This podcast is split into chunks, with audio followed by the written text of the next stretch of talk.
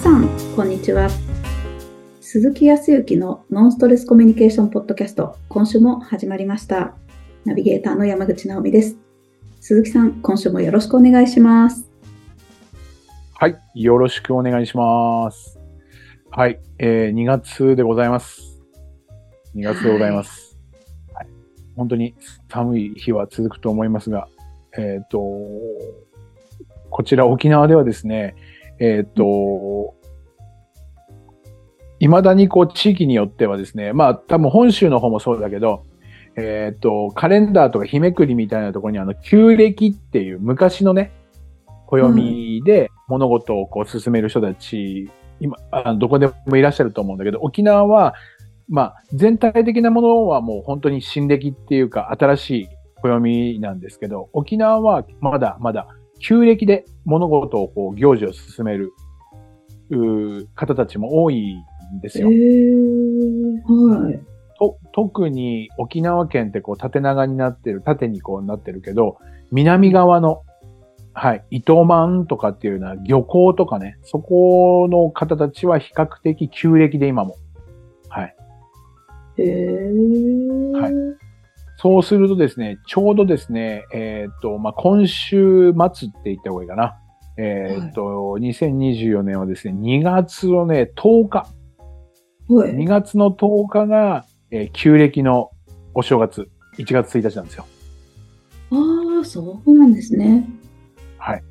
そうするとですね、お正月っていうのは大体あの、三が日、えっ、と、お休みじゃないですか。お正月2日3日。はい、はいはい。今年はですね、なので、ちょうど10日、11、12と、土日月で振り替えが、振り替えの建国記念日があるから、振り替え休日があるから、ちょうどね、10、11、12って3連休になってね、はい。うんこれまたね、えっ、と、旧暦なんだけど、お正月が、はい、二度楽しめるのが沖縄のいいところでございまして。ええー、そうなんですね。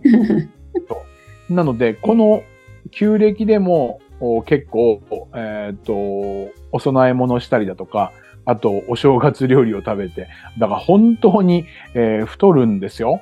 食べ物が多いからね。お祝い事が多いからね。あら、まあ、それは大変ですね。お正月だけでも結構大変ですもんね。そうです。この2月に入って、そう、2月に入って2月の3日は普通の日ですと節分がありますね。はい。はい。それで、この節分が終わると、今度は、えっ、と、旧暦の1月1日があって、はい。えっ、と、ご食べますね。そうすると、2月の14日は、これ、西洋暦ですけど、バレンタインデーがあったりとかですね。大変なわけですよね。もう、ガンガン食べ物が来るっていうね。そんな時期でございます。はい。いいですね。はい。あの、うん本当にね、あのー本州、も僕も千葉で生まれ育ちましたけど、はい沖縄は本当に旧暦と新暦っていうか新しい暦と旧暦が混じっているから、行事事がね、ものすごく多いんですよ。うんそう。だからね、毎日がお祭り。そんなこと言って怒られちゃうぐらい。いやー、おめでたい。いいですね。いいとこ取りって感じで。いいとこ取りですよ。だから、うんえっ、と、2月、2月の16日は、これは若い方はわからないかもしれないけど、えっ、と、1月、旧暦の1月7日っていうのは、年が明けて7日目なので、7日の節句っていう、ちょうど、お節目、な7が節目なので、7日節句っていうの、お節句してお祝いするとかね。もう大変よ。というのがあったりとかするんですよ。すへごいですよえ、ね。面白いですね。そうです、そうです。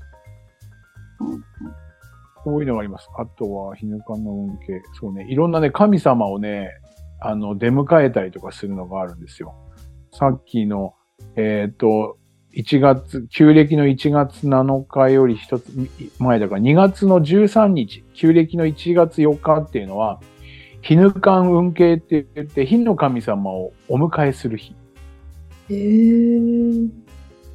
そう。でね、えっ、と、全部がわからないんだけど、2月のね、14日がバレンタインデー過ぎると、20日過ぎになると、えっ、とね、えーさっきあの、7日の節句ってのがありましたけど、はい。えっ、とね、じゅ15日目の拝みとか、じゅ16日目のお祭りとか、18日に、18やって言って、えっ、と、そういうね、なんかね、そういうのが多いんですよ。へえ。あ、お好きなん7日のですね、きっとね。そう。えっ、と、2月、1月の4日の日の神様が、日ぬかん運慶って、運慶って迎えるってね、日ぬかん運慶ってのがあって、さっき言った7日目の節句ってのが、えーえー南カヌスクって言って、で、13日が、の夜が13夜でしょ？それで、15日の拝みが、えー、19日の拝みでしょ？で、16日が16日っていう、16日だから16日っていうし、はい。で、18日の夜が18夜っていうやつだし、もう、たくさんあります。おめでた。そう。まあ、ちょっとね、神的な、こう、信仰心のあるところって、まあ、か神というよりかは、どちらかというと、ご先祖様を敬うことが強い地域だから、そういうことで本当にいろいろと、だからそのためにお部屋をきれいにしましょうとか、おそう常に、えっ、と、ご先祖様とか神々に感謝しましょうとか、はいそういうことをするんで、賑やかですよ。この時期、沖縄はす。ごいですね。へえ。は皆さん忙しくしていらっしゃいますよ。仕事以外のこともやることがあるんでね。うーん素晴らしい。やっぱりなんか、ポジティブな感じというか、明るい感じがすごい伝わってきます。いいですね、やっぱり。そうです、そうです。本当に。うんそう、そうすると今度ね、えっと、来月になりますとね、えっと、卒業式とかね、あが来るでしょ？で、卒業のお祝いがあるし、あとは今度は。は、えっと、入学式って入学のお祝いもあるでしょ？そうですよね。ねそれでやっぱりね、3月になるとやっぱり、えっ、と、本、いわゆる、こう、本土っていう沖縄の島から、えっ、と、本州に行ったりとか、えー海外に行ったりとかっていう方もいらっしゃるし、進学で行かれる方もいらっしゃるしね。ああ、そっかそっか。そうそうそう。なので、いろいろと人の動きもあるから、もうパタパタ、パタパタしてますね。ええはすごい。はい。賑やかでございますと。わ私は楽しんでおりますけど。あありがとうございます。すごい。えー、じゃあちょっと伺いたいんですけど、はいはいはいはい。あのー私も周りで、こう、海外赴任が決まったなんていう人の声とか聞こえてきたんですよ。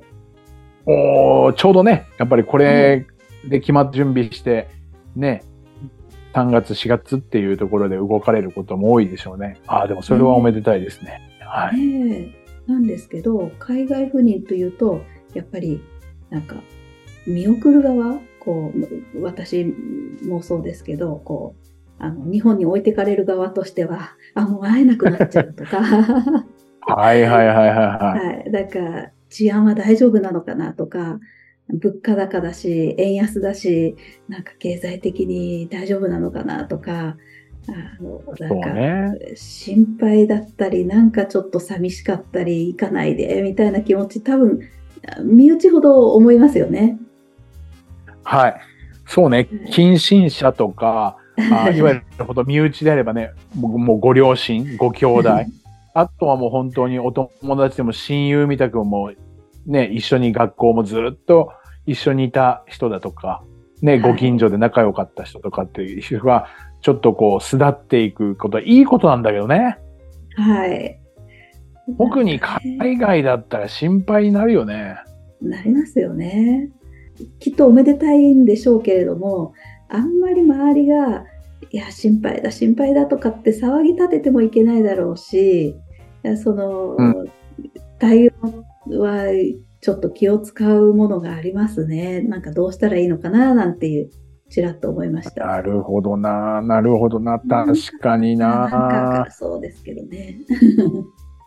本人はね、えっ、と、まあ不安もあるだろうけど、期待に胸膨らましてね、よしやってくるぞとか頑張ろうとか思ってえーいるわけだから応援してあげたいよね。大丈夫大丈夫、ねあなたならできるとか、応援してるからね、みたいなことを、ね、うん言われたら嬉しいのは嬉しいけどね。そうですよね。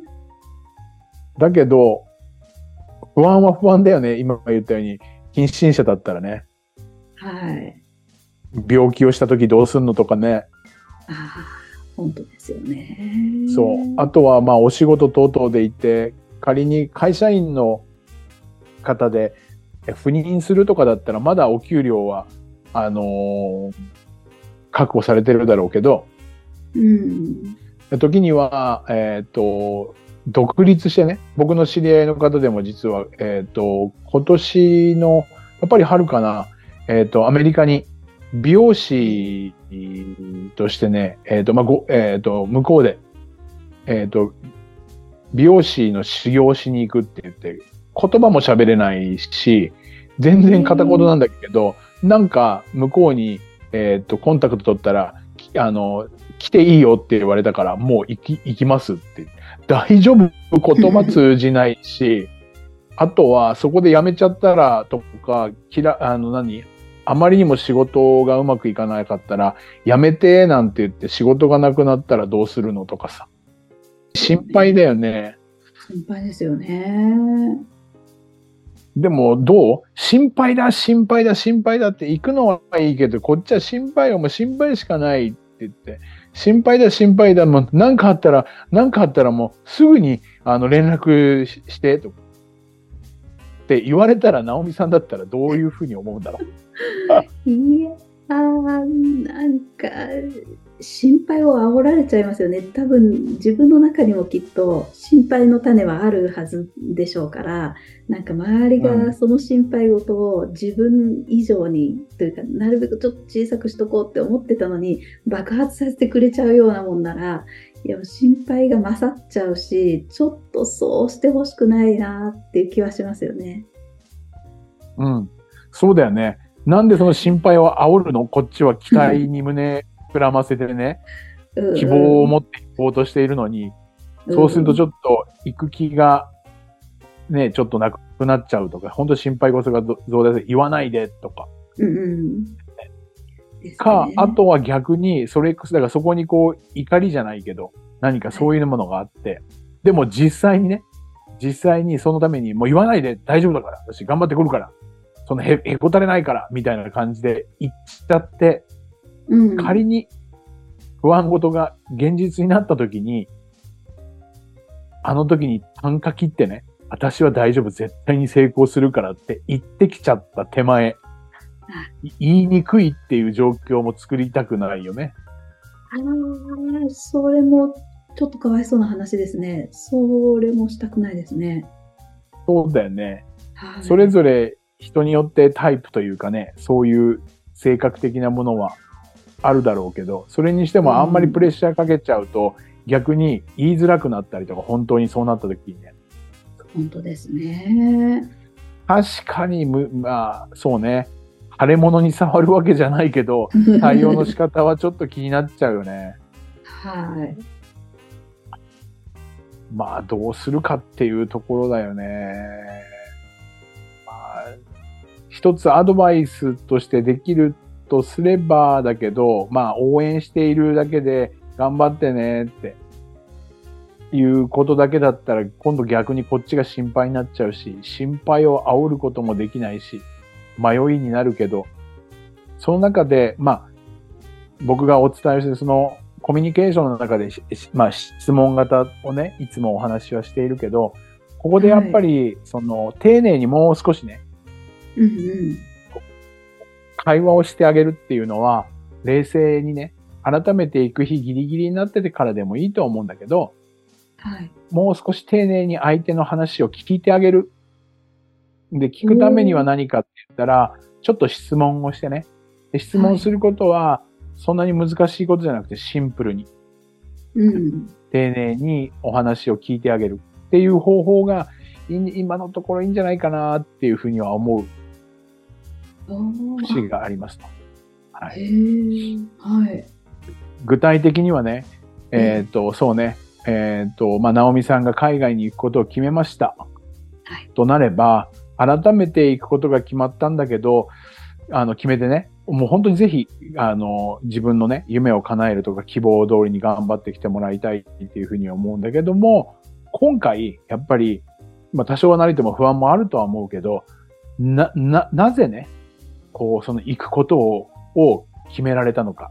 僕だったら、僕だったらもう言葉も喋れないし、もう不安ばっかりでどうして迷っていかなくなっちゃうかもしれないけど、その中でやっぱり決めた、決断したこと素晴らしいと思うし、うん、何がね、行こうというふうにこう決めさせたのっていう、良かった点みたいなところ。なぜそうやって決めたのっていう理由をまずは聞いてあげたらいいと思う。いいですね。絶対あるわけですもんね。その決め手がポジティブな、そうね、前向きな。うん。そう。それを聞けたら具体的にそれはどんなことなのかっていうことをもう少し丁寧に聞いてあげるじゃない？はい。そうすると、相手の気持ちがわかる。ナオミさんの気持ちがわかって、うん、こちらも、そうか、そこまで考えていたりとか、そこまで思っている強さがあるんだったら、やっぱり行きたい、行こうって決断するよねって、こっちも理解できる気持ちがわかるね。ああ、その寄り添う姿勢すごい嬉しいですね。いいですね。そうね。それで、はい、その中で、そんな中でも、強いて言えば小さいことかもしれないけど、不安もね、少しはあるんじゃないかなと思うんだけど、ちょっと不安とか、ちょっとここは心配みたいなところっていうのはあるのって、その後にちょっと心配事を聞いてあげる。より具体的に。おはいはい。そうするとね、素直に少しは出てくる。やっぱり経済的な部分とか、友達ができるとか、まあそうね、ちょっと友達ができるかどうかって今いないからそこはちょっと不安かなとか。うんうん。そう。それが聞けたら、そうか。確かにそれもそうだよね。そういうところは心配事にもあるかもね。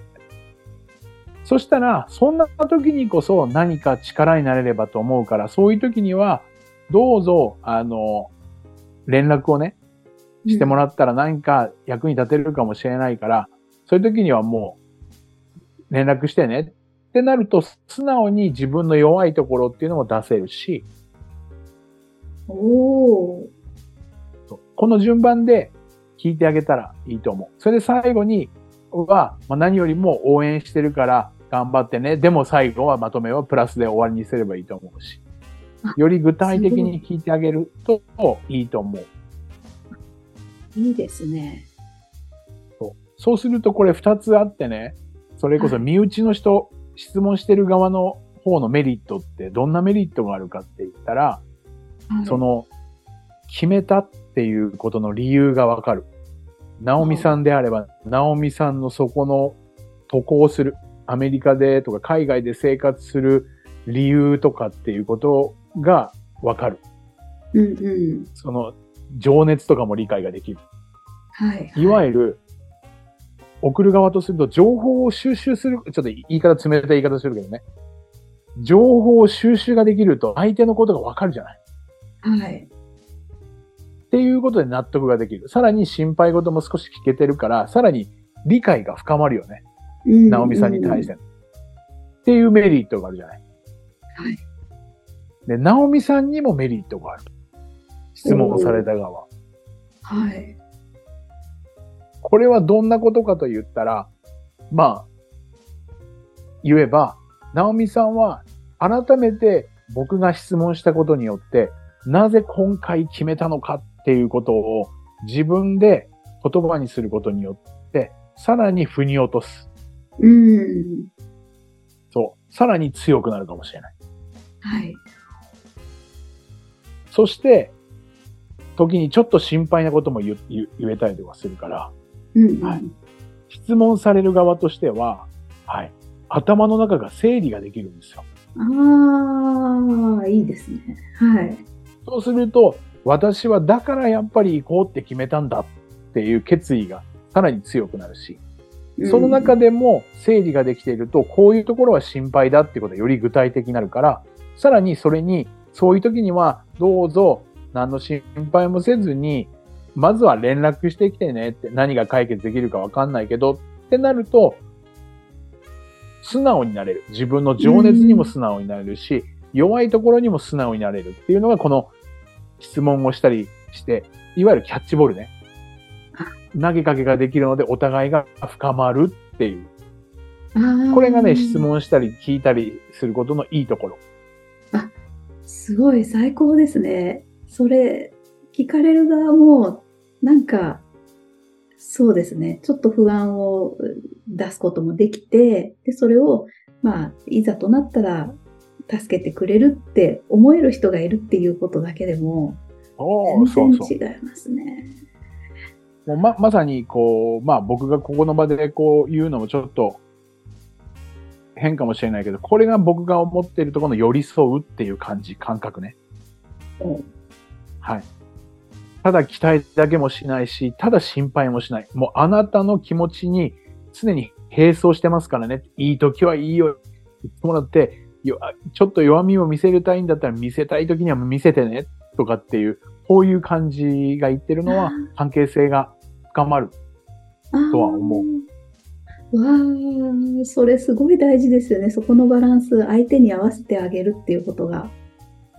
そう。うん、それができ、それがこういうキャッチボールが言葉のやり取りができるといいような気がする。これからまた、本当に今3月4月の話で、直美さんにその話を出してもらったけど、これから、え転勤であるとか、えー、うん、そうね、学校で言うと、もう沖縄もね、えっ、ー、と、沖縄にも、あの、有名であっていい高校も大学もいくらでもあるけど、やっぱり自分の志として本州に行くとか、えー、海外に行かれる方も多いし、ね、そうするとやっぱり親御さんとか身内の方は今お話のように心配事もあって特にお母さんなんか絶対心配だと思うんだよね。そうそうそう。そうですよね。で、だけど勇気づけたいっていう気持ちも持っているじゃない？はい。そう。ね。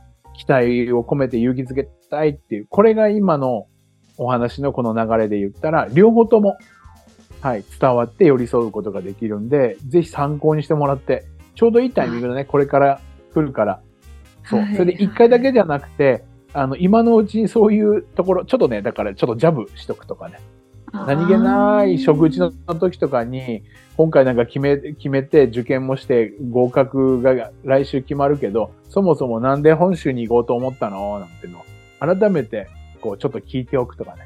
うん。そういうことを少しずつこう、こう、コミュニケーション取っていると、いきなりよりかはいいかもしれないね。まあまあ、ちょっと意識してみて、これからの、はい、3月4月までの会話の中にうまく取り入れてみていただくと、いいんじゃないかなと思いましたよ。うわ素晴らしい。いやありがとうございます。もうお互いのためにベストですね。はい。そうだね。そう、こんな感じだろうな。はい。はい、あよかったです。ありがとうございました。ありがとうございます。それでは最後にお知らせです。ノンストレスコミュニケーションポッドキャストでは皆様からのご質問をお待ちしております。コミュニケーションでのお悩み相談や、こんな時どうするのなんていうご質問を鈴木さんにお答えいただきますので、皆様どしどしご質問ください。ポッドキャストの詳細をご覧いただけました質問フォームが出てきますので、そちらからご質問をいただければと思います。それでは今週はここまでとなります。また来週お会いしましょう。鈴木さん、ありがとうございました。ありがとうございました。